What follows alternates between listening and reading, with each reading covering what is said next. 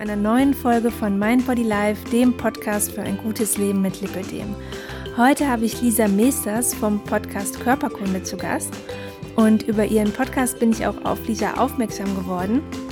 Hier ähm, gibt es nämlich auch zwei Folgen zum Thema Lipödem und zwar die Folge Ich wünsche mir, dass wir nicht als Aliens angesehen werden, das Lipödem Stimmen von betroffenen Frauen und die Folge Lipödem ohne OP erfolgreich behandeln.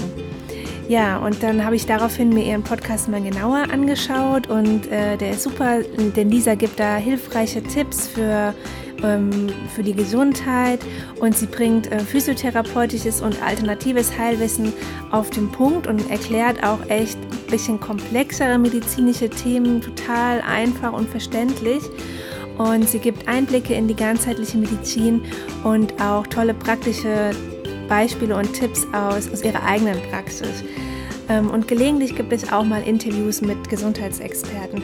Denn Lisa ist nämlich selbst ähm, Physiotherapeutin und ich finde ihre ganzheitlichen Ansätze total toll und auch ihre Therapieeinstellung, weil sie möchte keine Langzeitpatienten heranziehen sozusagen, sondern sie gibt ihren Patienten das Wissen zur Selbsthilfe mit auf den Weg, sodass diese sich unabhängig und flexibel selbst mit diversen Übungen und Anwendungen helfen können. Und ähm, außerdem sieht Lisa eine Therapie immer auf mehreren Ebenen. Also das ist nicht nur irgendwie in der Krankengymnastik oder so eine, irgendeine Übung, sondern sie sieht es auf den Ebenen Körper, Geist und Seele, also sozusagen die Psyche und die Ernährung. Das sind alles verschiedene Komponenten, die eben im Zusammenspiel wichtig sind für die Gesundheit.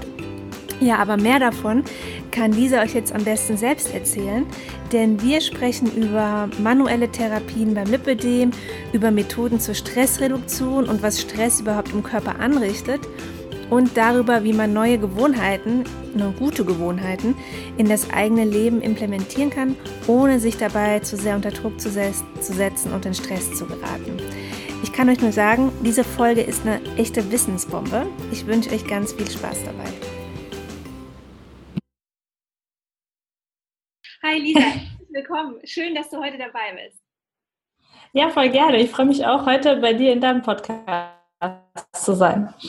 Super. Ähm, Lisa, ich habe ja in der Einleitung schon erwähnt, dass du Physiotherapeutin bist. Und auf welche Gebiete bist du denn spezialisiert? Also ich behandle ganz, ganz viel chronisch kranke Menschen. Ähm, da gehört ja sicherlich die Gruppe dazu, für die wir jetzt hier das Podcast-Interview aufnehmen, also Lipödem-Patienten, Lymphödem-Patienten, aber auch chronische Schmerzpatienten, Leute mit Arthritis, Arthrose.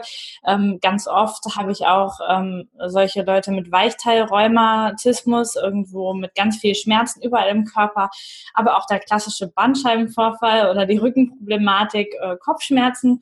Also eigentlich eigentlich ähm, alles das, was mit chronischen Problemen zu tun hat und meistens gepaart mit Schmerzen. Mhm.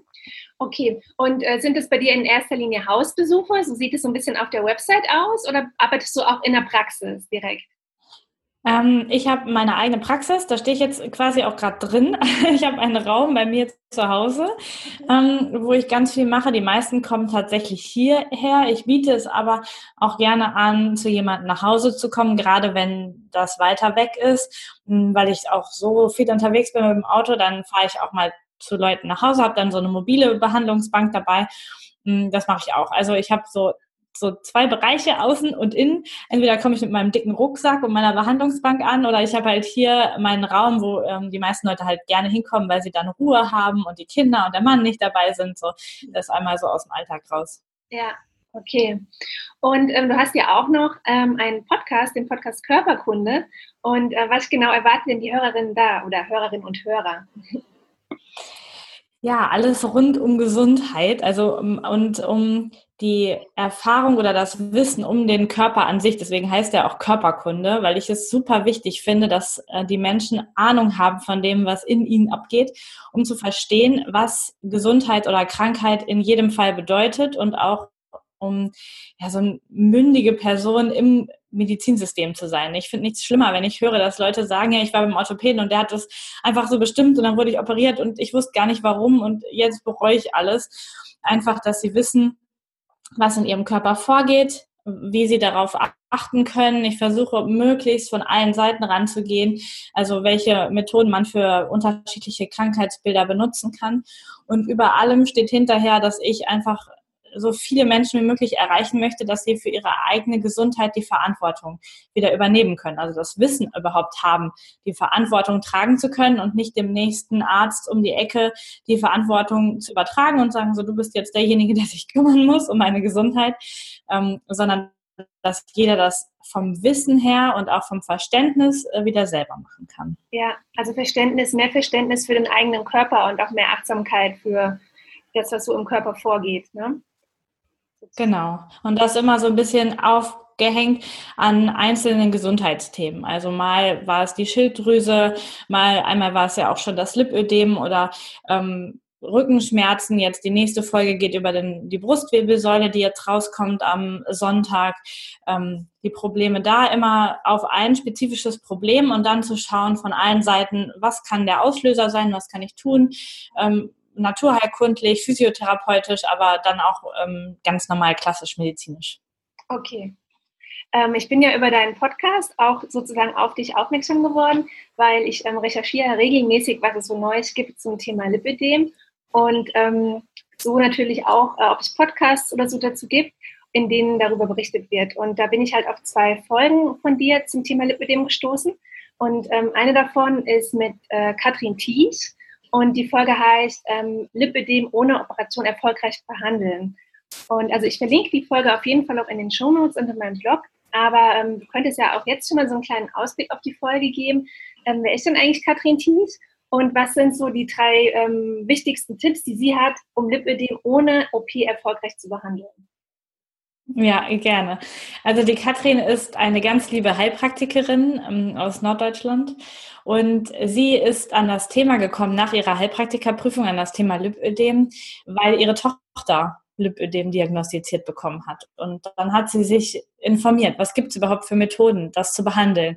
Und ähm, sehr spannend war, dass ihre Tochter schon einen OP-Termin hatte zur Liposuktion und sie dann auf die Methode, die sie jetzt selber auch anwendet, gestoßen ist und dann ähm, gesagt hat, pass auf, wir probieren das erst. Wir probieren erst die alternative Methode, bevor du dich operieren lässt, bevor die ganzen Risiken und Nebenwirkungen ähm, von so einer OP kommen, probieren wir das erst.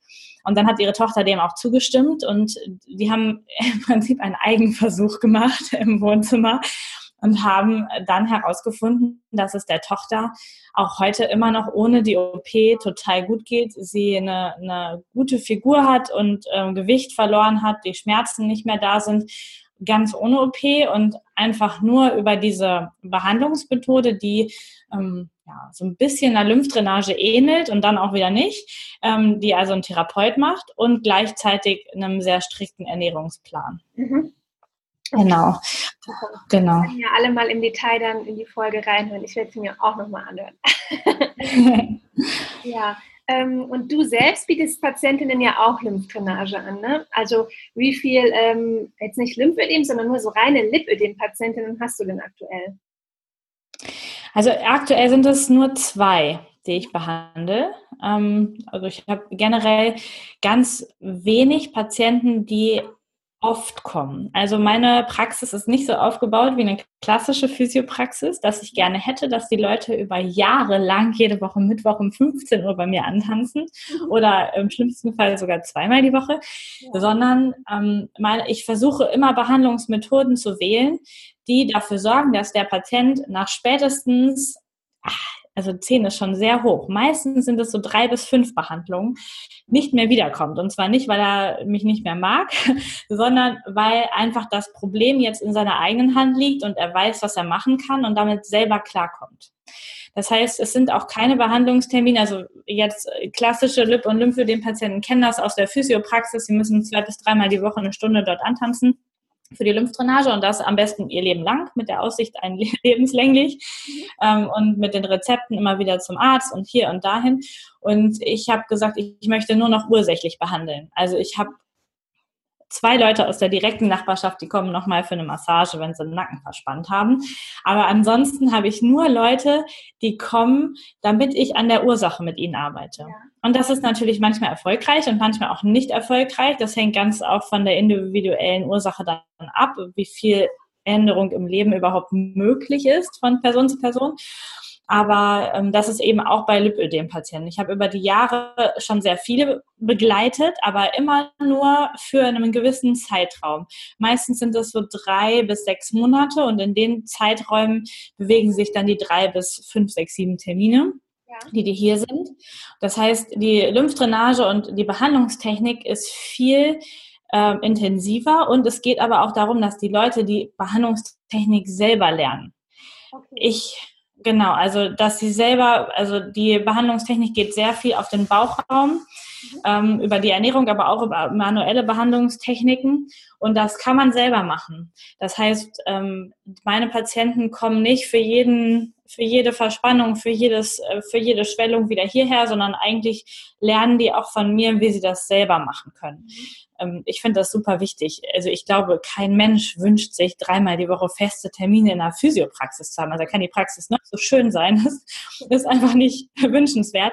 Deswegen geht es immer darum zu sagen, okay, wir versuchen einen Status quo hinzukriegen, mit dem wir zufrieden sind, deine Ziele zu erreichen, also die Patientenziele zu erreichen. Und dann muss er selber sehen oder die Patientin selber sehen, die zu erhalten und sich dann immer wieder selbst zu therapieren zwischenzeitlich. Das erfordert ganz viel Eigeninitiative und Eigenverantwortung, aber man spart sich ganz, ganz viel Lebenszeit dadurch. Also ähm, ich finde es, ich richtig toll. Ich war schon in etlichen äh, Physiopraxen, weil ich auch schon ein paar Mal umgezogen bin. Ich hatte noch keine erwischt, die auch nur annähernd diesen Ansatz hat, wirklich noch keine. Und ähm, ich finde es bei dir jetzt besonders spannend, weil du ja anfangs gesagt hast, dass du in erster Linie mit chronischen, mit chronisch kranken Patienten zusammenarbeitest. Da würde man jetzt ja sofort sagen, aha, das sind ja ongoing Patienten, die kommen, müssen ja immer wieder kommen, weil die sind ja chronisch krank. Ne? Und dass du genau da jetzt den Lösungsansatz bietest, dass äh, du sozusagen zeigst, was man auch zu Hause machen kann. Und ähm, genau. Wie ist es denn jetzt, also du sagst auch bei der Lymphdrainage, also man hat ja diese Atmung und den Druck auf dem Bauch zum Beispiel, um das Ganze anzuregen, aber kann man sich dann auch die Beine, sage ich mal, oder die Arme selbst, also die Arme sicher, aber die Beine selbst lymphen, kann man sich in die Position bringen, in der das gut geht? Ähm, nicht direkt, dass man so wie das in der klassischen Lymphdrainage gemacht wird, dass man wirklich so jeden Hautbereich wirklich durchlympht. Das ist sicherlich wäre sehr anstrengend und muss nicht sein. Aber was man machen kann, ist, dass man die Abfluss, die Knotenpunkte frei macht. Dass man sagt, okay, alle Lymphe aus den Beinen, das wissen wir, muss durch den Bauchraum. Die muss durch den, den großen Brustlymphgang irgendwo durch. Das heißt, wenn ich diesen Bereich locker und frei habe, dann hat sie eine Chance abzufließen. Mhm. Genauso wie wenn ich die Leiste frei mache. Ich sehe das ganz, ganz häufig. Das ist auch einer der ersten Fragen oder Tipps, die ich stelle oder gebe bei so Problemen, dass die Unterwäsche wahnsinnig einschnürend ist. Ich weiß, es ist auch total schwierig, ähm, als Lippe dem Patient schöne, bequeme Unterwäsche zu finden. Aber wenn die in der Leiste ganz einschnürend ist, dann verbaut man sich da schon die Barrikade und da kann nichts mehr durch. Und ähm, über die Hälfte, äh, sogar noch ein bisschen mehr der Lymphe aus den Beinen muss über die Leiste in den Bauch und von dort aus in, in das Blutsystem wieder eingegliedert werden. Und wenn da dieser Einschnitt ist, dann kommt die Lymphe nicht weiter, dann staut die sich. Das heißt, so eine Mischung aus Alltagstipps und dann, wenn man sich selbst behandelt, diese Knotenpunkte, Leiste, Bauch, Achseln ähm, frei zu machen und auch gerne die ganzen Beine zu behandeln, aber dann nicht in Form einer Lymphdrainage, sondern in Form von einer Faszienbehandlung über ähm, so Rollmassage. Okay ja. die nicht ganz angenehm ist, aber sehr, sehr effektiv, wenn der Abfluss frei ist. Das muss ich nochmal dazu sagen, dass sich jetzt keiner, ohne den Abfluss frei zu machen, auf eine Faszienrolle legt. Das tut einfach nur Schweineweh und bringt nichts und macht blaue Flecken. Es ist wichtig, dass vorher die Abflüsse frei sind, damit das, was man da mobilisiert, auch eine Chance hat, dass man das dann loswerden kann. Ja, du glaubst gar nicht, wie erschreckend oft ich schon in einer Physiotherapie war und die haben direkt an den Beinen angesetzt. Nichts am Schlüsselbein, ja. nichts an den Achsen, keine Atmung am Bauch. Und ich dachte mir, wo soll das jetzt hin? also wie soll es raus? Ja. Dazu alles. Genau. Und das ist auch ein riesiges Problem der Kompetenz in den Praxen und der Physiotherapeuten. Wir haben dieses doofe Kassenabrechnungssystem in Deutschland. Ähm, da kann ich gleich dazu sagen, dass ich gar keine, also ich behandle nur Privat- und Selbstzahler, ähm, weil dieses Abrechnungssystem ist auf, darauf ausgelegt, dass man immer, immer wiederkommt. Man erlernt nichts als Patient und muss immer wiederkommen. Äh, Finde ich nicht gut. Und gleichzeitig ist es so, dass in einer Praxis, wo, sagen wir mal, in so einer Riesenpraxis irgendwie 15 Therapeuten arbeiten, da braucht ein einziger Therapeut die Fortbildung Lymphdrainage gemacht haben, dann hat die Praxis die Zulassung für Lymphdrainage. Und es kontrolliert hinterher praktisch einfach niemand mehr, wer diese Lymphdrainage gemacht hat. Das heißt, alle anderen 14 Therapeuten, die dort rumlaufen, ohne die Fortbildung, das sind vier Wochen, das ist jetzt nicht gerade wenig, gemacht zu haben, die Techniken gelernt zu haben, machen das in der Praxis, nicht nur als Urlaubsvertretung, sondern auch ganz häufig so. Das ist natürlich eigentlich Kassenbetrug, aber das es ist die, die Handhabung, wie das gemacht wird. Und dann braucht man sich nicht wundern, wenn die, wenn einfach manche das gar nicht können, wenn man die vier Wochen nicht gemacht hat. Auf sowas kam ich überhaupt nicht, dass mich jemand behandeln könnte, der nicht die Ausbildung hat. Da bin ich noch gar nicht. Ja, gut. Ähm, aber um nochmal auf dieses, weil das finde ich ja jetzt äh, besonders äh, spannend, auf dieses, was kann man selbst machen, einzugehen. Ich zum Beispiel habe jetzt gerade die Gelegenheit, dass ich äh, zweimal am Tag schwimmen kann. Ich habe hier gerade mhm. Wie, da gibt es einen riesen Pool, der ist 50 Meter lang und ich kann morgens cool. gehen, das ist richtig cool. Und ähm, ich habe mich dann auch heute Morgen erstmal kurz auf die Liege gelegt und habe mir eine Schüsselbeine so ein bisschen geöffnet und habe tief geatmet in den Bauch und bin dann ins Wasser. Ne? Weil es ist ja quasi auch eine Lymphdrainage im Wasser mit dem Druck. Also für mich wirkt es eigentlich sogar noch ein bisschen besser als in Lymphdrainage. Ja. Mhm. Also ein Weg, wo ich sage, kann ich eigentlich selbst machen, tue eigentlich viel mehr in dem Moment meine Gesundheit, indem ich schwimme, als wenn ich mich jetzt auf eine Stunde hinlege. Ne? Das ist noch ein bisschen, hat einen doppelten Effekt, sage ich mal. Aber ähm, wie ist es denn jetzt, wenn man jetzt nicht ständig das Schwimmbad in, in der Nähe hat oder auch vielleicht es einem unangenehm ist und so weiter? Ähm, wenn du sagst, du, du ähm, behandelst oder Patienten privat, ich habe auch gesehen, dass du auch so Online-Coachings anbietest. Mhm. Wie bietet sich diese Sache denn an für ein Online-Coaching mit dem Patienten, dass du den online zeigst, was sie alles machen können? Oder ist es schwierig und du sagst du, nee, ich muss das schon anfassen und zeigen direkt am Körper? Also es ist leichter, wenn ich es anfassen kann und direkt kontrollieren kann, ob sie es richtig machen. Es geht aber auch sehr gut übers Online-Coaching. Auch das funktioniert ähm, sehr gut, vor allen Dingen, wenn Menschen schon Erfahrung haben, dass Lymphdrainage oder so eine Art bei denen schon mal gemacht wurde, weil dann hat man ein Gefühl dafür, wie sich das anfühlt. Ähm, und dann geht es gut. Dann kann man sagen, okay, wir gucken uns die Knotenpunkte an, Schlüsselbein, Hals und äh, Achsel und Bauch, Leiste und schauen wirklich, dass wir in diese Verhärtung reingehen und gucken, wo müssen denn die Abflusswege überhaupt frei gemacht werden. Und dann zeige ich die Techniken dafür. Einfach macht es an mir vor, ja, das ist, äh, da darf keiner von außen zugucken. Ne? Ich sitze dann im Top da, derjenige sitzt möglichst unbegleitet da. Und dann machen wir das zusammen vor, vor der Internetcam. Das wird auch nicht aufgezeichnet, sondern ähm, einfach nur für das Ding. Oder ich habe auch schon gehabt, dass Menschen das gerne wollten, dass das aufgezeichnet wird, damit sie später nochmal gucken können, weil das ist ja auch immer das alles zu behalten dann. Also das geht genau. auch, biete ich auch an. Genau, und dann ähm, geht es wirklich darum, Techniken zu erlernen, wie man seine Lymphabflüsse selber frei bekommt. Ja, und die, dass mein Lieblingsbereich ist gar nicht der Hals, also den schaffen die meisten noch ohne Probleme, sondern der Oberbauch dass es wirklich bei ganz, ganz vielen Patienten, gar nicht nur Lymphpatienten, sondern oder Lipppatienten, sondern ganz, ganz viele andere Patienten ist der Knotenpunkt der Oberbauch. Alle Frauen sind sowas von fest vom Bauch, weil wir alle gehört haben in der Kindheit, streck den Bauch nicht so raus, du bist zu dick, stell dich gerade hin, Bauch rein, Brust raus und diese Geschichten. Und wir haben alle eine so große Alltagsspannung im Bauch, dass, dass da schon bei bei Leuten, die da nicht krank sind, Stauungen entstehen, dicke Füße abends entstehen, bei Leuten, die eigentlich überhaupt nichts haben. Ja. Und das zu lösen, diesen Oberbauch zu lösen, das ist dann echt eine, ein Riesenschritt hin zur Besserung. Mhm. Das heißt, wenn ich jetzt fühle und habe einen, einen gelockerten Bauch, weiß ich auch gleichzeitig, hier ist die Chance sehr groß, dass alles im guten Fluss ist. Genau. Genau, und ähm, man kann das ganz gut sehen sogar, wenn man, wenn man sich nackt einfach oder mit freiem Bauch vor dem Spiegel stellt. Auch das machen Frauen echt nicht gerne manchmal. Dann kann man sehen, ähm, dass der Bauch nicht einfach eine, eine irgendeine runde Form hat, sondern vielleicht oben ganz flach ist und dann unten so ein, so ein Bäuchlein noch kommt oder da so unterschiedliche Spannungsfelder sind. Das heißt, man kann bei manchen Baucharealen so eine Hautfalte ganz bequem abziehen. Ne? Manche sagen auch Speckfalte, aber ich meine so die Oberhaut abziehen. Und an manchen Bereichen, meistens so Richtung Bauchnabel hin, ist das so fest, dass das sich so wie Kneifen anfühlt, dass man das gar nicht ganz locker abziehen kann. Dann weiß man schon, oh, da sind schon Spannungen im Bauch und da muss mal was in Bewegung gebracht werden. Okay. Ähm, könntest du vielleicht auch nochmal allgemein zusammenfassen, warum die Lymphdrainage überhaupt beim Lipödem-Patienten wichtig ist? Ja, kann ich machen. also ähm, wir, wir haben einfach bei, bei den, bei den Lipödem-Patienten ja, das ist jetzt, es gibt ja unterschiedliche Meinungen, krankhaft veränderte Fettzellen, was auch immer. Also wir haben auf jeden Fall ein Problem mit wucherndem Fettgewebe. Warum auch immer. Es gibt ja unterschiedliche ähm, Definitionen. Und je höher konzentriert das, ähm, das Fettgewebe ist, beziehungsweise das Zwischengewebe zwischen den Zellen mit Salz, mit Fett, mit Elektrolyten, umso mehr Wasser wird dorthin gezogen.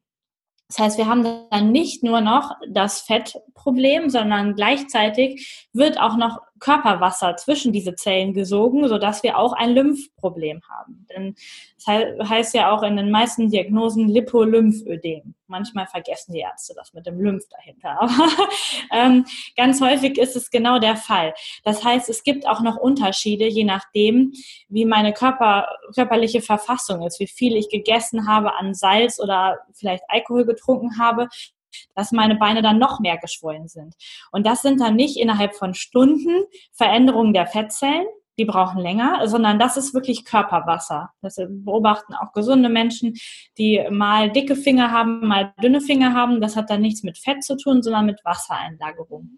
Und je konzentrierter alles in der Haut, in der, im Unterhautgewebe ist, umso lieber wird dort so Wasser vom Körper abgelagert und äh, die, die Fettzellen ziehen sich das Wasser gerade so dahin. Und deswegen ist es so wichtig, auch mit einer Lymphdrainage zu arbeiten, weil das einfach entspannt. Das Gewebe wird nicht mehr so gedehnt. Das, da geht einfach ja, Menge raus, Menge an Wasser raus und dann fühlen sich die Beine leichter an oder die Arme leichter an. Man kann sich leichter bewegen und damit dann auch wieder dem Lipödem in der Ursache ein Stück weit entgegenkommen und etwas dagegen tun dann.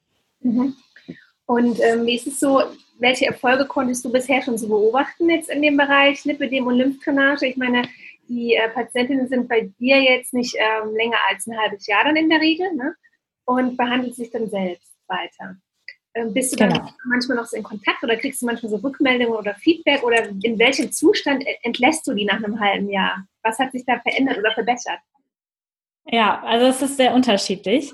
Ähm, ich fange mal an aus einer Zeit, das ist jetzt sechs Jahre her, da habe ich noch in der Praxis gearbeitet und da habe ich meine erste richtige Lipödem-Patientin getroffen.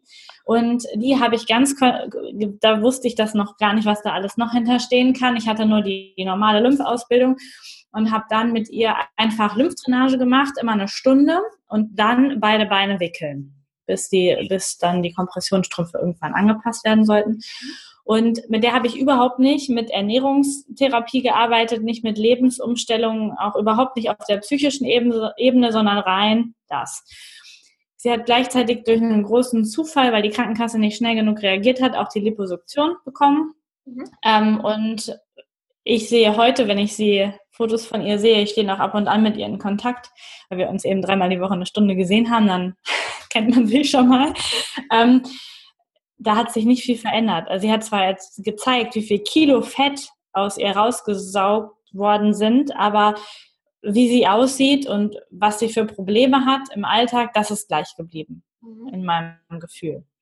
Ähm, dann habe ich jetzt Leute, die ich ähm, jetzt behandle und da hängt es ganz, ganz stark damit zusammen, wie gut alles im Alltag umgesetzt wird. Das ist aber bei jeder chronischen Erkrankung so. Wir können erst von wirklich guten Ergebnissen sprechen, wenn nicht nur ich meine Arbeit 100 Prozent mache, sondern auch der Patient das 100 Prozent macht. Mhm. Also wenn die Bereitschaft da ist, tatsächlich äh, zu schauen nach der Ernährung, nach der psychischen Situation, nach, ähm, nach der Bewegung und wirklich an sich zu arbeiten. So eine chronische Erkrankung, die kommt meistens nicht so daher geflogen und ist auch Tag X da, sondern die entwickelt sich aus verschiedenen Geschichten, körperlich, geistig, seelisch. Und auf allen drei Ebenen darf der Patient arbeiten. Und wenn das funktioniert, dann kriege ich ganz tolle Bilder hinterher zugeschickt. und die Leute freuen sich und ähm, sind gut und meistens erreichen sie keine Modelfigur. Also das möchte ich auch gleich vorweg sagen. Ich habe selber keine. Das, das ist echt schwierig, wenn, ähm, wenn ein massives Lipödem da war, wirklich zu sagen, okay, ich passe jetzt in Größe 36 rein. Ähm, aber sie erreichen einen Zustand, wo sie sagen, Lisa, ich bin zufrieden. Mhm. Ich damit leben, so wie es ist. Ich behandle mich selber, ich, ich achte auf meine Ernährung, ich mache das Bewegungsprogramm. Das ist eine lebenslange Geschichte. Also das ist nicht das, was nach einem halben Jahr abgeschlossen ist. Und dann sind die super glücklich und sagen, ich passe in, in die Klamotten, die ich will, ich, ich kann damit leben, ich fühle mich gut, so wie ich bin. Und ähm, das ist dann eigentlich der Startschuss noch dazu, dass es dann noch besser wird. Also wenn wir den Punkt erreichen, dann verabschieden wir uns meistens erstmal. Und dann freue ich mich immer, wenn ich dann nochmal nach einem Jahr irgendwann was höre, wobei ganz oft leider melden sich die Leute dann nicht mehr, das kennt man selber, man hat den, den Orthopäden seines Lebens getroffen, der hilft einem und dann geht man weg. Und ist nie, sagt nie Danke. Also Ärzte und Therapeuten kriegen sehr, sehr selten positive Rückmeldungen, weil dann vergisst man das, dass man das hier hatte und kommt nicht mehr vorbei. Aber wenn ich was höre, dann wird's positiv. Und es gibt aber auch Leute, die das anfangen und dann sagen, das ist mir zu anstrengend, zu schwer, ich schaffe das nicht umzusetzen im Alltag. Und dann kann ich noch so sehr 100 Prozent geben in meiner Behandlung, das wird, das ändert dann nichts. Dann ist es leider rausgeschmissenes Geld. Mhm. Also sind sozusagen, kann man sagen, vier Säulen. Das ist die Psyche, die Ernährung, die Bewegung und die manuelle Therapie. Genau. Bei der manuellen Therapie haben wir jetzt ja über die Lymphdrainage gesprochen. Kannst du denn da noch was anderes empfehlen? Also ich habe auch mal gelesen von so Taping. Ich glaube, viele Sportler oder so machen das ja, aber dass auch das helfen würde, um die ähm, Lymphbahn so in Schwung zu kriegen. Und das habe ich mal so gehört, dass man das als Alternative auch nutzen könnte im Sommer, wenn man sich dann die Beine tapen lässt, dass man dann auf die Kompression verzichten kann weiß jetzt nicht, ob was dran ist, aber ich habe es mal gehört.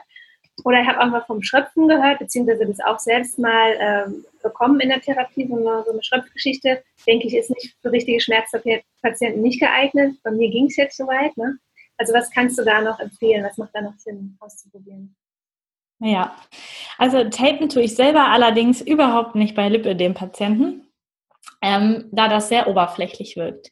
Ich habe super abschwellende Erfolge, wenn man sich den Fuß verknackst hat, der wird dick und dann tape ich.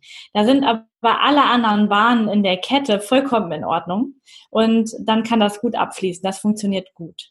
Bei dem Lipödem ist es eine Geschichte, die sehr, sehr viel Geld äh, den Therapeuten einspielt, weil so ein Lipödem kostet bisschen was, das zu machen. Da werden nicht selten zwei Rollen Tape verballert und das kostet ähm, im Einkauf gar nicht so viel, aber im Verkauf in der normalen Physiopraxis wird natürlich da ordentlich noch was verdient.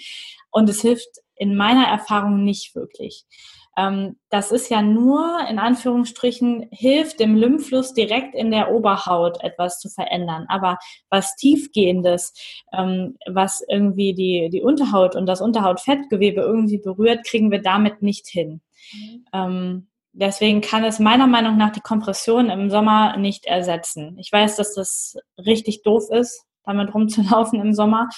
Ähm, aber das, meiner Meinung nach kann das nicht ersetzen. So eine Kompression, die gibt ja richtig Druck und sorgt dafür, dass da in der Bewegung was passiert, dass da was, im, was Lymphe auch transportiert wird und das Tape ist sehr oberflächlich. Also für oberflächliche Lymphprobleme und bei Schmerzpatienten nehme ich das super gerne.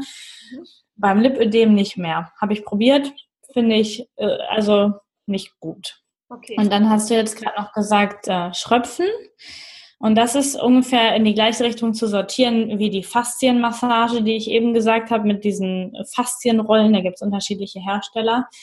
Ähm, das ist gut, wenn so eine Grund, so eine Grundsache reingekommen ist. Also wenn jemand das erste Mal kommt und massiv schmerzhaft ist, dann lege ich den auf keinen Fall auf so eine Rolle drauf. Das wird ähm, sehr abschreckend wirken.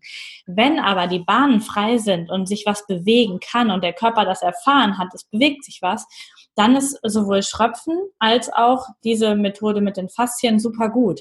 Denn alles das, was in unserem Körper an Bewegungsapparat da ist, Haut, Unterhaut, ähm, Muskeln, Knochen, sind im Prinzip Faszien. Alles ist miteinander verbunden. Und wenn ich die richtig in Bewegung bringe, dann bringe ich auch alles, was drunter und drüber ist, richtig in Bewegung und kann das abtransportieren. Also das kommt immer mit in die Therapie bei mir mit rein wenn wir schon so ein, zwei Monate über Ernährung und generelle Lockerung der Abflussgebiete was erreicht haben, wenn was in Bewegung gekommen ist. Und dann kommt der Bereich mit rein und wir sagen, okay, jetzt geben wir nochmal einen richtigen Schub nach vorne. Und dann tut es auch gar nicht mehr so weh. Ich glaube, das kennt ähm, auch fast jeder Lipödem-Patient, wenn die Schwellung gerade nicht so akut ist, dann tut es auch gar nicht so weh, wenn jemand tiefer ins Gewebe geht. Aber an manchen Tagen ist die ist diese Spannung so hoch, dass man noch nicht mal eine sanfte Berührung ertragen kann. Und wir müssen erstmal den Punkt kriegen, dass die, auch die tiefer gehende Bewegung reingehen ins Gewebe, dass das nicht mehr schlimm ist. Und dann ist es gut. Also, dass das Gewebe sozusagen schön weich ist. Ne? Ich, also, bei mir ist es je weicher, desto weniger schmerzhaft. Je fester, desto schmerzhafter. Also, auch wenn ich jetzt länger auf den Beinen bin, dann ist es wirklich die Wade ganz fest und tut auch echt weh. Und wenn ja. ich äh, irgendwie vom Schwimmen komme oder so, dann ist die ganz gelockert und es ist auch schmerzfrei.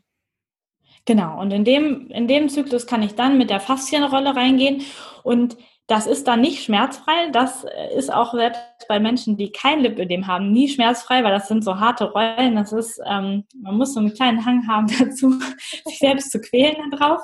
Aber dann kriegt man das hin. Und wenn das dann locker ist, dann reagiert der Körper auch drauf und geht nicht in so eine Abwehr und alles tut immer weh, sondern der Körper sagt dann, oh, okay, ja, tut jetzt weh, aber sobald ich aufhöre, nicht mehr und dann geht was in Bewegung. Okay, und wer jetzt aber gerade noch so in dem Stadium ist, dass er mit, äh, mit einem sehr festen Gewebe zu kämpfen hat, auch mit einem sehr schmerzempfindlichen Gewebe, ist denn da die Bürstenmassage so eine Alternative? Ja, das kann man machen, genau. Also es wird jetzt nicht, ähm, nicht tiefgehend was ändern, aber es bringt schon mal oberflächlich Bewegung rein und sorgt dafür, dass einfach die Durchblutung stimmt und dass dort alles äh, hinkommt. Also jetzt als Therapie richtig zu sagen, ja, da, da passiert jetzt richtig was, ist das sicherlich nicht unbedingt geeignet, aber man kriegt erstmal Erleichterung, weil, weil da so ein bisschen was einfach wegfließt. So. Mhm. Ja. Ähm, ich würde gerne nochmal darauf zurückkommen, auf die Praxen. Du hattest ja eben schon mal so einen äh, kleinen Einblick gegeben, weil, wie es in Praxen so ablaufen kann. Es ist aber halt nun mal leider so, nicht jeder könnte sich jetzt jemanden privat leisten. Ja? Mhm. Man ist halt einfach darauf angewiesen, auf ihr Rezept und dass sie damit in die, ähm, in die Physiotherapiepraxis gehen. Und ähm, ich finde es zum Beispiel häufig nicht so vertrauensfördernd, wenn eine Praxis am Anfang und am Ende eines Rezepts die Beine nicht vermisst. Ne? Man will ja wissen, was ist da passiert, was hat sich da bewegt und ganz oft äh, hatte ich schon, dass es überhaupt nicht gemacht wurde und auch nicht so auf Nachfrage, ja, beim nächsten Mal, dass es irgendwie so ein bisschen halt nicht so richtig gemacht wird, wo man die Erfolge nicht so messen kann. Und ähm, wie läuft denn bei dir jetzt so eine typische Behandlung ab? Machst du schon die Messungen am Anfang und am Ende oder empfiehlst du es auch deinen Patienten? Und ähm, die zweite Frage wäre, äh, wenn jetzt jemand ein bisschen unzufrieden ist mit der Praxis und merkt so irgendwie, so richtig, äh, richtig machen die das nicht, wie ich das gerne hätte, oder wenn jemand die Diagnose ganz frisch hat und sucht gerade eine Praxis, auf was achtet man denn da am besten, dass man da so sicher wie möglich halt einen guten Therapeuten bekommt? Mhm.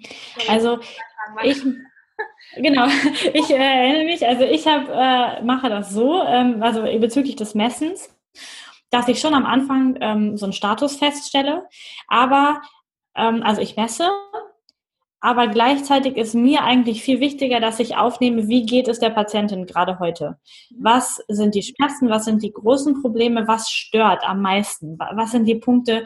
Denn eigentlich stört einem ja nicht die Zahl 68,5, sondern es stört einen das Gefühl, dass die Hose nicht passt, dass die Leute gucken, dass man sich nicht mehr so bewegen kann, dass man so schwere Beine hat.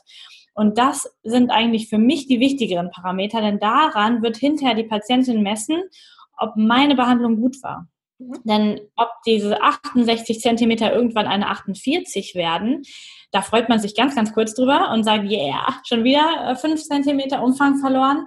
Aber die Lebensqualität kommt nicht mit der Zahl, sondern eigentlich kommt das, wo alle nachstreben, was man gerne wieder hätte, Bewegungsfreiheit, leichte Beine, dass man sich ansprechend anziehen kann, dass nicht die Leute gucken, dass man sich selbstsicher fühlt das kommt nicht durch die Zahl, sondern das kommt tatsächlich durch dieses Zusammenspiel von den vier Säulen, die wir eben schon gemacht haben. Das heißt, ja, ich messe, aber auch, um für mich Zahlen zu haben und auch um zu sagen, guck hier, wir sind schon so weit, bleib dran, mach weiter als Motivation. Und wenn ich die Leute eh nur alle vier Wochen sehe, um dann wieder was zu machen, dann messe ich meistens sogar jedes Mal. Und da kommt jetzt dann bei mir der Faktor Zeit ins Spiel. Wenn ich Patienten terminiere, dann habe ich mindestens 60 Minuten Zeit und danach noch eine halbe Stunde Puffer, bis der nächste vor meiner Haustür steht. Das heißt, dass ich die Zeit einfach habe, das dann so zu machen und den Leuten dann hinterher in Rechnung zu stellen oder auch nicht, je nachdem, was man gemacht hat. In der normalen Kassenpraxis ist ja alles durchgetaktet. Ich habe das so verabscheut, als ich dann noch gearbeitet habe dass man keinen Spielraum hat. Und wenn man sich den Spielraum nimmt, also wenn jemand jetzt einen Therapeuten hat, äh, von denen, die uns jetzt zuhören und sagt, ja, die macht immer alles und die beantwortet mir noch alle Fragen, dann sei so dankbar, weil der Therapeut oder die Therapeutin knappst das von ihrer Freizeit ab. Das kriegen die nicht bezahlt. Ich habe noch keine Praxis erlebt. Das heißt, wenn sich jemand Zeit für dich nimmt und nach der Stunde Lymphdrainage dann noch die Beine vermisst, dann hast du einen kleinen Engel erwischt, weil der das in seiner privaten Freizeit macht. Der hängt das hinten dran oder verkürzt die Mittagspause und hat dann keine Zeit für Essen zum Beispiel. Ja, das ist, das, so ist es leider. Das heißt, wenn jemand die Beine gemessen haben möchte, dann sagt das am besten am Anfang der Behandlung, damit man einfach das zeitlich abschätzen kann. Damit man sagen kann, okay, dann, dann mache ich jetzt 50 Minuten Therapie und dann messen wir noch in Ruhe, dass wir die Werte haben. Ähm, wenn man das erst hinterher sagt, dann bringt man den Therapeuten in so einen schönen Konflikt. Ja, dann hat man eigentlich seine Zeit schon um und die Krankenkasse bezahlt Lymphdrainage wirklich saumäßig schlecht. Ähm, das heißt, dass die Leute eigentlich sowieso die Praxen nicht gerne Lymphdrainage-Patienten nehmen, die Praxisinhaber, nicht weil die Leute doof sind, sondern weil es wird nicht bezahlt von den Krankenkassen. Wenn wir in der Zeit drei andere Patienten machen könnten mit Krankengymnastik, haben wir ein Drittel mehr Gewinn gemacht. Und so wird, muss man heute auch kalkulieren, um Therapeuten bezahlen zu können. Das heißt, das ist wichtig, das ganz von Anfang an zu sagen, was man möchte, damit derjenige sich darauf einstellen kann und dann schauen kann. Mhm. Und das wird in den nächsten Jahren wahrscheinlich noch problematischer. Ich bin in mehreren so Physiotherapie-Gruppen bei Facebook und so. Und da sind immer mehr Praxisinhaber, die sowohl Hausbesuche als auch Lymphdrainage absägen. Die sagen, wir machen das nicht mehr, wir fahren nicht mehr zu Hausbesuchen und wir machen keine Lymphdrainage mehr, weil die Krankenkassen ihr Budget nicht erhöhen. Die kommen man kommt damit nicht klar als Praxisinhaber. Man kann, ähm, man kann ganz freundlich gegenüber Menschen sein und das Beste für jeden Patienten wollen, aber wenn da kein Geld bei rumkommt, man muss ja seine Miete und seine Mitarbeiter bezahlen. Und das darf man als Patient so ein bisschen mithaben. Also wenn jemand da draußen einen Engel an Therapeuten hat, schön warm halten, ab und zu Schokolade oder Blumen mitbringen und äh, genießen, dass es so funktioniert. Und ansonsten sind halt die privaten Behandlungen natürlich teuer. Auf jeden Fall. Ich bin auch nicht günstig. Ich, ich, kann aber ja sagen, dass man das nicht einkalkulieren darf wie normale Lymphdrainage, dass man sagt, okay, ich gehe jetzt dreimal die Woche da, dann ähm, äh, verstehe ich, dass das Budget überstiegen ist. Aber wenn man das auf ein halbes Jahr kalkuliert und sagt, ich bin jetzt vielleicht fünf oder sechs Mal in einem halben Jahr da, ich denke, dann kann man das schaffen oder muss vielleicht dann an einer anderen Sache sparen und mit der Ernährung, die ich dann den Leuten aufbrumme, spart man dann eh Geld, kann man nicht mehr so viel essen kaufen. genau. So, und jetzt war die zweite Frage, wie finde ich einen guten Therapeuten? Genau. Das ist spannend. Äh, die haben das nicht vor der Stirn stehen. Und nicht jeder Therapeut, der jetzt so ein Engel ist und sich ganz viel Zeit nimmt, macht wirklich eine gute Behandlung. Also erstmal würde ich bei der Terminvergabe gerade in der neuen Praxis äh, wirklich darauf bestehen, dass mich jemand behandelt, der die Fortbildung gemacht hat. Mhm. Der das wirklich gemacht hat. Und im Zweifel, wenn jemand an den Füßen anfängt und nicht an dem äh, am Schlüsselbein den Therapeuten in der Behandlung nochmal fragen oder sich auch das ähm, Zeugnis zeigen lassen. Also man kriegt ja für so eine Fortbildung eine Urkunde und die muss in den Praxen auch hinterlegt sein. Irgendwo in irgendeinem Ordner liegt sowas da drum. Kann man sich zeigen lassen. Meistens ist man dann nicht mehr so gut befreundet mit den Therapeuten. Das ist dann wieder dieser Hintergrund der ganzen Sache. Ich würde vor allen Dingen als allererstes mal aufs Bauchgefühl hören und nicht automatisch dorthin gehen, wo als erstes der Termin frei ist oder in die Praxis gehen, wo die, die am nächsten dran ist, weil die sind nur 200 Meter entfernt. Genau, ich würde gerade als Genau. Ich würde gerade als ähm, Lipödem-Patient darauf achten, dass du dich in der Praxis wirklich wohlfühlst. Denn nichts ist schlimmer, als wenn du auf einer schmalen Behandlungsbank, die wirklich viel zu schmal ist, damit du da bequem drauf liegen kannst, in einem ungemütlichen, kalten Raum liegst und dann noch einen Therapeuten hast, den du nicht magst, weil dann bist du so unter Anspannung, da kann der Lymphen, was das Zeug hält, das wird nichts bringen. Also such dir eine Praxis aus, wo du echt dich wohlfühlst, wo die Räumlichkeiten schon ansprechend sind. Und dann wechselst du so lange zwischen den Therapeuten, die vorhanden sind, hin und her, bis du jemanden findest, wo du sagst, da verstehe ich mich mit, ich mag mich vor dem ausziehen und habe auch kein Problem damit, wenn der da bei mir alles durchwühlt einmal, einfach weil das, es muss sich gut anfühlen dabei. Ansonsten hat Therapie nie eine Chance. Das ist ganz wichtig. Also das, das ist gut. Und wenn du dich gut fühlst und dann noch die Abläufe richtig macht, also am Hals anfängt, Achseln, Bauch frei macht, Leiste frei macht und dann erst an Beine oder Arme geht, dann äh, kannst du da bleiben und ab und zu Schokolade oder Trinkgeld mitbringen. okay, super, gute Tipps. ähm, ich möchte mal noch ein bisschen von der ähm, reinen Physiotherapie weggehen, weil es ist ja auch wie schon erwähnt, auch deine, äh, dein Konzept ne? und so ein bisschen auf das Thema Psyche eingehen und mir da so den Stressfaktor rauspicken, sage ich mal. Ähm, weil ich habe auch gesehen in deinen Podcast-Folgen, es geht da auch häufiger um das Thema Stress, weil ähm, das ist ja mal was, was auch jeder von uns kennt. Ne? Also das ist ja schon fast wie zu so einer kleinen Volkskrankheit geworden oder oder ich sage immer, das ist äh, heutzutage schon fast ein Statussymbol, weil wenn man irgendwie in mhm. eine Runde kommt und kann nicht berichten, äh, wie unglaublich gestresst man gerade ist, dann kommt man sich ja schon irgendwie nicht richtig vor oder irgendwie unnormal, ne? Weil jeder ist ja immer total gestresst.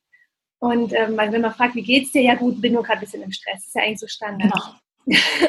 Und äh, das geht ja aber irgendwie alles so ein bisschen in die falsche Richtung, weil lohnenswert ist es ja eigentlich so einen entspannten Lifestyle zu haben. Ja? Und ähm, erklär doch mal, was Stress eigentlich in unserem Körper, also mit unserem Körper macht, wenn in dem Körper mhm. ständig, wenn der ständig unter Stress steht, was wird dadurch ausgelöst? Ja, wir haben ähm, in unserem Körper zwei Systeme, die sind in unserem ganz Grundnervensystem drin, in unserem animalischen Nervensystem, auch vegetatives Nervensystem genannt. Und diese beiden Grundsysteme, die wir dort haben, die kennen nur den Modus kämpfen oder flüchten oder entspannt sein. Also die Sachen kennen sie. Und wenn wir im Stressmodus sind, dann sind wir evolutionstechnisch die ganze Zeit am Kämpfen gegen den Säbelzahntiger. Die ganze Zeit. Das bedeutet, wenn man Stress empfindet, wenn du Stress empfindest, dann ist dein Körper die ganze Zeit, schüttet der Hormone aus und ist in dem Modus von Kämpfen und Flüchten. Also wenn du auf einer Arbeit bist, die du nicht magst, Kollegen da sind oder du als Lipödem-Patient immer das Gefühl hast, dich gucken alle an, du fühlst dich immer unwohl, dann bist du immer im Kämpfen-Modus. Egal wer was zu dir sagt, du bewertest es erstmal als Angriff. Und das macht unheimlich den Stresspegel noch höher. Es ist so, als würde immer so eine Horde Säbelzahntiger um dich rumlaufen. Und du bist die ganze Zeit mit, mit Adrenalin und mit Stresshormonen bis zum Rand voll. Und das Problem bei der Sache ist, dass unser Immunsystem, unsere Verdauung und die ganze Regeneration von Zellen nur in dem entspannten Modus möglich ist. Das heißt, wenn jemand nur unter Stress ist, dann kann er nicht eine gesunde Verdauung haben und er kann auch kein gesundes Immunsystem haben. Irgendwann klappt dieser Mechanismus dann wie so ein Kartenhaus in sich zusammen. Wir sind einfach nicht dafür gebaut, 24 Stunden, sieben Tage die Woche im Kämpfen- und Flüchtenmodus zu sein. Das ist ein System, was etabliert wurde in unserem Körper eigentlich, um 500 Meter vom Säbelzahntiger wegzulaufen und dann in der Höhle wieder zu kuscheln und dann wieder in die Entspannung zu kommen. Das bedeutet, in unserer Welt heute sind wir dauernd am Kämpfen und am Flüchten und dann entstehen mit und auch mit noch ein paar anderen Faktoren chronische Erkrankungen. Das heißt, das ist eigentlich so die Basis meiner Arbeit, dieses System wieder ins Gleichgewicht zu bringen. Und wenn wir jetzt das so spezifisch auf die Lipödem-Patienten machen, dann haben wir dort Zellen, denen geht es nicht gut.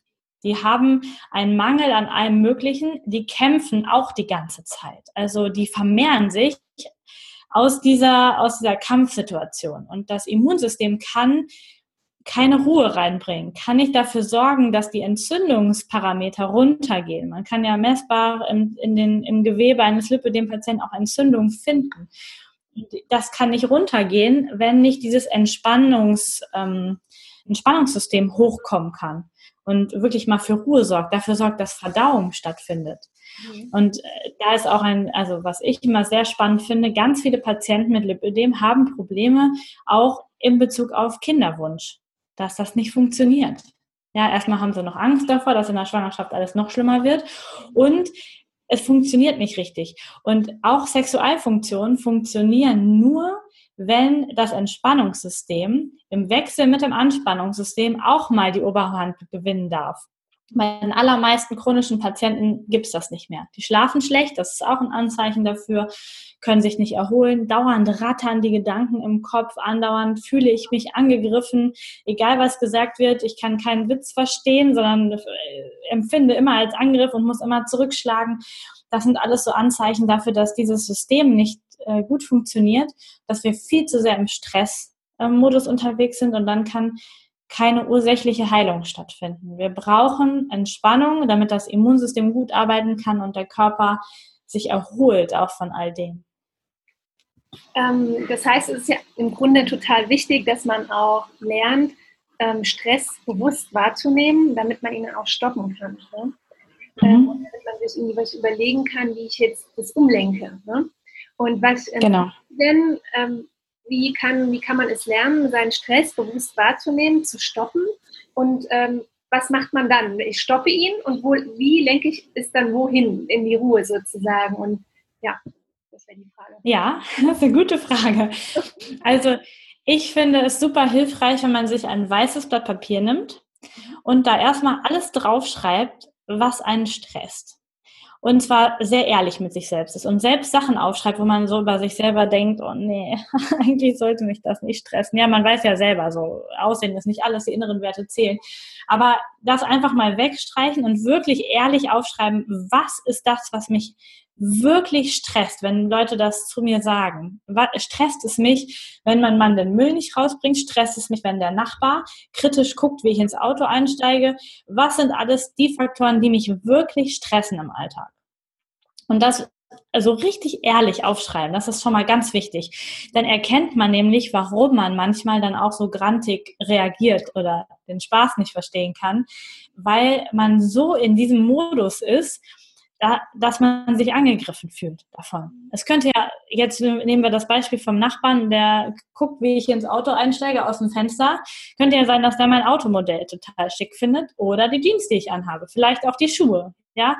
Ähm, oder der einfach super neugierig ist, äh, wie lange ich jeden Tag arbeite, dass ich auch so spät nach Hause komme und dass das überhaupt gar nichts mit dem Hintern und meinen Oberschenkeln zu tun hat, dass der jetzt guckt. Ähm, das weiß ich ja nicht. Das sind ja nur meine Bewertungen, die ich da drauf gebe. Und mit dem, was ich so aufschreibe, kann ich erkennen, was eigentlich meine Bewertungen über mich selber sind. Mhm.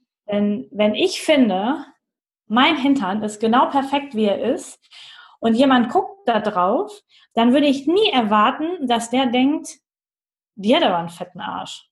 Der, dann, dann erwarte ich ja, der findet mich anscheinend ganz geil. So. Also eigentlich entstehen alle diese Gedanken und diese Stressfaktoren gerade in dem Zusammenhang mit Lipödem nur in dem eigenen Kopf von dem Patienten. Mhm. Mit den eigenen Bewertungen und das hat jeder Mensch, ähm, hat man das, dass man einfach darauf reagiert, was andere Leute machen, obwohl man gar nicht weiß, was bei denen im Kopf vorgeht. Wir wissen es ja einfach nicht. Wir haben keine Ahnung. Wir können zwar Vermutungen anstellen, aber das bringt uns ja nicht weiter. Das heißt, schreib auf, was du über dich denkst, also mit dem, was dich stresst, schreibst du auf, was du über dich denkst und dann ist es wichtig, dass du diese Sätze, diese Sätze, die immer wieder in deinem Gehirn hochkommen, veränderst. Dass du hinbekommst, es ist ein längerer Prozess und auch ein sehr schmerzhafter Prozess zu schauen, wo kommt das her, dass ich das über mich glaube? Wer hat das gesagt oder warum sage ich mir das selber, dass es wichtig ist, schlank zu sein, gut auszusehen? Wer sagt, dass ich mir das nicht erlauben kann, nach der Arbeit zwei Stunden einfach nur zur Ruhe zu kommen, Wer sagt, dass ich direkt weitermachen muss mit Haushalt, Sport, Kochen, allem Möglichen? Wer, wer sagt das, dass ich mich selber faul und unnütz fühlen muss, wenn ich zwei Stunden auf dem Sofa sitze? Das, das sind ja so Glaubenssätze, die nur in deinem eigenen Kopf abgehen und die machen diesen riesigen Stresspegel, der da aufkommt, gerade bei Frauen. Die sind da sehr anfällig für, dass das so funktioniert und das ist bei mir auch manchmal so. dann ist es wichtig, dass man erkennt, ah, guck, eigentlich könnte ich jetzt auf dem Sofa sitzen und der glücklichste Mensch der Welt sein, bin ich aber nicht, weil in meinem Kopf abläuft, du könntest jetzt auch schon mal anfangen zu kochen. Du musst ja noch einkaufen. Das und das ist noch nicht erledigt.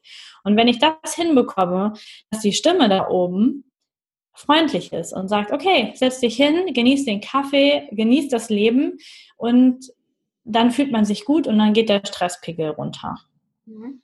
Genau, das ist die, die nackte Theorie. Die Praxis ist ein langer Prozess, diese ganzen Glaubenssätze in sich selber zu finden ja. und dann aufzulösen und zu uns wieder selber lieb zu haben. Im Kern geht es darum, Stress runterzukriegen, weil du dich selbst lieb hast, weil du alles an dir schätzt, so wie es ist. Denn dein Körper funktioniert 24 Stunden, sieben Tage die Woche für dich. Er verdaut alles, das Herz schlägt, die Lunge funktioniert, deine Augen gucken.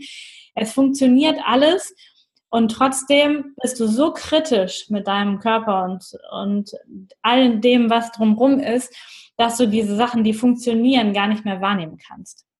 Das wäre der zweite Tipp. Eine neue Liste nehmen, ein neues weißes Blatt, nicht die Rückseite, eine neue Liste. Und dann schreibst du auf, was du alles an deinem Körper gut findest, dass du hören kannst, dass deine Haare schön dick sind, dass was auch immer, all das schreibst du auf, dass du ein schönes Gesicht hast, ein tolles Lächeln und machst eine weitere Liste von Sachen, die perfekt sind, die jeden Tag funktionieren. Dass dein Auto funktioniert, dass, dein, dass du gesunde Kinder hast, dass du einen Mann hast oder wenn du keinen hast, dann kannst du auch gerne aufschreiben, dass es gut ist, dass du keinen hast. Also äh, solche, also einfach alle positiven Sachen finden, denn ich bin 100% davon überzeugt, jeder, der hier in Deutschland lebt, hat eine viel längere Liste an positiven Sachen, die er jeden Tag nicht mehr sieht. Und nur die stressigen Sachen, evolutionsbedingt, die stressigen Sachen, sehen wir. Das muss unser Körper machen. Weil wenn sich so ein Steinzeitmensch tierisch über die wunderschönen Blumen gefreut hätte, wurde er vom Säbelzahntiger gefressen, weil er gerade nicht aufmerksam war.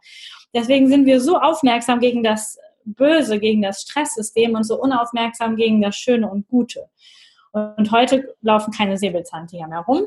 Deswegen kann man sich erlauben, die Systeme immer häufiger zu wechseln und einfach das Positive zu sehen und sich selbst lieb zu haben, egal was ist im Außen.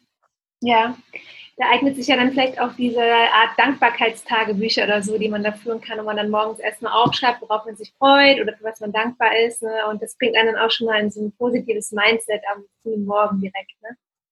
Genau, genau richtig, ja. ja. Ähm, okay, dann würde ich sagen, wir, ähm, es kommt noch eine Frage zu der vierten Säule und zwar zum Thema Ernährung. Aber ich möchte gar nicht auf irgendeine bestimmte Ernährungsform jetzt eingehen. Also egal, ob jetzt jemand sagt, ich möchte Weight Watcher machen oder ähm, mich basisch ernähren oder ayurvedisch ernähren oder wie auch immer oder vegan. Ähm, egal, was sich jemand vornimmt, wie er sich jetzt gesünder ernähren möchte, es gibt zwei Dinge, die haben dann alle irgendwie gemeinsam ähm, wenn es um eine Ernährungsumstellung geht. Und das ist zwar, wie schaffe ich den Start und ähm, wie schaffe ich es dran zu bleiben und ähm, das, was ich mir vorgenommen habe, das auch zu schaffen über einen längeren Zeitraum. Ja? Tja, mhm. Das wurde auch schon bei dir im Podcast thematisiert, deswegen denke ich, du hast vielleicht eine Antwort darauf. ja, wahrscheinlich schon. Also es braucht für den Start eine große Motivation. Das ist ganz wichtig. Also es muss einen Punkt geben, wo du sagst, jetzt so will ich nicht weiter, ich will das anders. Diesen Punkt brauchst du erstmal, um überhaupt zu starten. Mit vielleicht eventuell ein bisschen wird es schwierig, das durchzuhalten. Also wir brauchen wirklich einen ganz klaren Punkt, eine ganz klare Motivation, ein ganz klares Ziel von mir aus auch. Und ähm, da hilft es, um diese Motivation zu finden, einmal die Augen zuzumachen oder auch wieder einen Zettel zu nehmen, wie es jemandem lieber ist und einmal zu schauen, wie möchte ich eigentlich in zehn Jahren leben? Was, welcher Mensch möchte ich sein? Also mit allen Facetten. Welches Haus, welcher Körper, welche Gesundheit, ähm, wie möchte ich aussehen, wie möchte ich mich fühlen? Und dann kann es sein, dass du daraus, aus diesem Text, die Motivation nehmen kannst, den Start wirklich den Startschuss zu finden und zu sagen, okay, wenn ich in zehn Jahren da sein möchte, dann möchte ich jetzt was verändern. Und dann hat man meistens im Kopf, dass man alles auf einmal verändern möchte. Ja? Genau. Man kauft sich schon die neuen Jogging-Schuhe, äh, geht nur noch jetzt irgendwie vegan einkaufen oder was auch immer einkaufen. Ähm, man ähm, fängt an zu meditieren, sucht sich neue Mentoren, ähm, macht tausend Sachen auf einmal. Und das hält man dann irgendwie zweieinhalb Tage durch. und dann kommt, äh, hat man irgendwo Hunger und ist doch wieder was anderes und dann verurteilt man sich dafür, dass man nicht dabei bleiben konnte und schmeißt alles hin und dann war es das mit der Motivation. Das ist so der, glaube ich, so das, was häufig passiert. Und damit das direkt vermieden werden kann, ist es wichtig, du machst dir ein großes Ziel, eine kleine Vision und dann gehst du mini kleine Schritte. Immer einen mini kleinen Schritt weiter. Und ich mache das ähm, in meinem Podcast oder mit meinen Leuten gerne mit einem Zwölf-Monats-Plan. Das bedeutet, dass du dir jeden Monat eine Kleinigkeit aussuchst, die du verändern möchtest. Zum Beispiel im Januar jeden Morgen vier Sonnengröße zu machen. Wäre jetzt eine Sache vom Yoga her. Ähm, gehen auch andere Übungen, ist egal. Und das hältst du erstmal im Januar jeden Tag durch. Das ist das Ziel. Alles andere lässt du, wie du es gehabt hast. Das ist ganz wichtig, denn wenn du zu viel machst, kommt zu viel die Enttäuschung. Also du machst das. Und wenn du es mal einen Morgen nicht machst, dann bist du ganz liebevoll zu dir und machst einfach den nächsten Morgen weiter. Einfach nur diese eine Sache. Schreibst dir dick in den Kalender oder häng dir ein großes Plakat mit zwölf Monatsplan auf und dann gehst du los. Und wenn du das geschafft hast im Januar, dann kommt im Februar vielleicht dazu, dass du sagst, okay, ich weiß, ich, ich reagiere vielleicht nicht gut auf Gluten oder auf irgendeinen Nahrungsstoff, Milch, ganz wurscht, Zucker. Das heißt, du nimmst dir ab Februar vor, das nicht mehr oder in deiner Definition nur noch zweimal die Woche zu essen. Und dann hältst du weiterhin den Yoga vom Januar durch und die neue Ernährungsgewohnheit von Februar. Und im März nimmst du vielleicht dazu, dass du ab März jeden Abend ein Dankbarkeitsjournal führst und fünf Dinge aufschreibst, für die du dankbar bist. Die Januar-Sache bleibt aber immer dabei. Und dann lernt dein Kopf da oder dein, dein Verstand lernt, dass er dir vertrauen kann. Dass du das, was du dir vornimmst, auch einhältst. Und dann wirst du auf wundersame Weise erleben, dass sich schon so viel ändert, wenn du es für dich schaffst, jeden Morgen das mit dem Yoga oder mit der Bewegung durchzuziehen, dann fällt es dir auf einmal im vierten Monat so einfach, deine Ernährung umzustellen, weil dein Körper das Vertrauen hat, du hast das Vertrauen, ich schaffe das, Schritt für Schritt. Und wenn du dann im ersten Jahr zwölf Gewohnheiten verändert hast, dir vielleicht ab April vornimmst, du machst alle Wege unter einem Kilometer nur noch zu Fuß, nicht mehr mit dem Auto oder unter zwei oder wie deine Regeln sind, ist egal. Und du machst das und bist da dir selber treu, dann merkt dein Körper die Veränderung und ist viel offener für neue Sachen und kann viel, viel einfacher, die nächsten Monate werden immer leichter, neue Gewohnheiten zu etablieren. Und dann kannst du einfach in einem Jahr schon auf, darauf zurückschauen und zu sagen, boah, wie krass habe ich mich verändert im letzten Jahr, wie viel habe ich geschafft. Mhm. Also es, es, kann alles dazu gehören. Wenn du sagst, ich möchte auch mehr lernen, dann kann es sein, dass du sagst, ich will jede, jeden Tag zehn Minuten Podcast hören oder zehn Minuten ein Buch lesen. Einfach all das, was du brauchst für dein Endziel, da suchst du dir so mini kleine Zwischenschritte raus. Und die machst du jeden Tag wirklich ganz klein. Also am besten sind, wenn diese täglichen Gewohnheiten wirklich keine Zeit in Anspruch nehmen oder höchstens fünf Minuten, dann sind die Ausreden ganz klein und dass du anfängst, die Hürde ist auch ganz klein und dann geht's los. Und dann etablierst du jeden Monat etwas Neues und dann kommst du viel schneller als in zehn Jahren an das Ziel, was du haben wolltest. Einfach nur, weil dein Verstand genau dahin programmiert ist und du einfach Schritt klein für klein die Schritte gehst dahin. Okay. Genau. Ähm, das hört sich sehr äh, nachvollziehbar an. sehr umsetzbar, sage ich mal. Es hört sich sehr umsetzbar an. Ähm, du hast doch diesen Plan auch auf deiner Seite zum Download. Ne? Ich habe gesehen, 12 ja. Plan, das ist dann sozusagen so eine äh, leere Vorlage, die so irgendwie in Monate gegliedert ist wahrscheinlich. Genau. Die man sich runterladen kann. Genau, man kann das runterladen und dann kann man entscheiden, ob man ähm, in jedem Monat was dazu nehmen möchte, also eine sportliche Bewegung zum Beispiel, oder ob man etwas weglassen möchte. Also das kann man so dann kennzeichnen und man darf aber jeden Monat nur eins von beiden machen. Das ist auch wichtig. Am Anfang, ich habe selber das ähm, Modell gemacht, hatte ich im Januar schon gedacht, ach, ich will doch jetzt auch schon mit Dankbarkeit anfangen und ich will doch jetzt auch schon das. Ähm, und deswegen füllst du alles das, was du eigentlich jetzt willst, füllst du auf die zwölf Monate aus und wartest, bis das dran ist. Und wenn du schon mal vorher zu Fuß gehen solltest, zufällig, dann freust du dich einfach und äh, hast das schon mal auf deinem Bonuskonto und lobst dich dafür.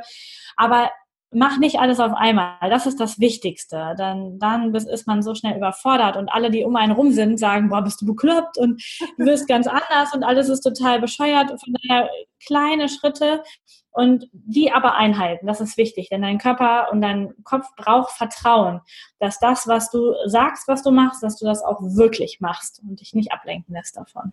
Okay, Super.